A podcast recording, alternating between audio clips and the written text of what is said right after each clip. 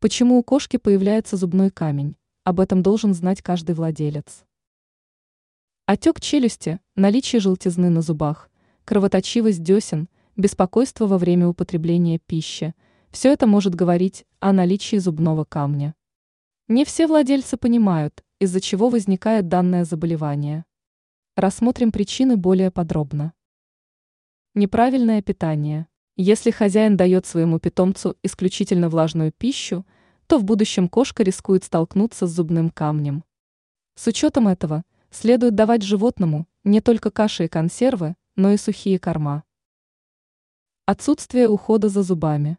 Если не ухаживать за ротовой полостью питомца, то это может привести к проблемам с зубами, появлению плохого запаха изо рта.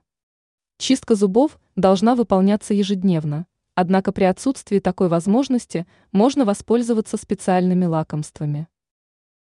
Другие причины. Данная проблема может появляться и по таким причинам, как неправильное расположение зубов, шероховатость зубной эмали, нарушение минерального обмена.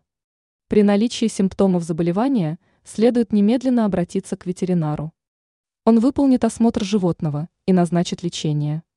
Помните, что здоровье кошки в первую очередь зависит от вас. Будьте здоровы!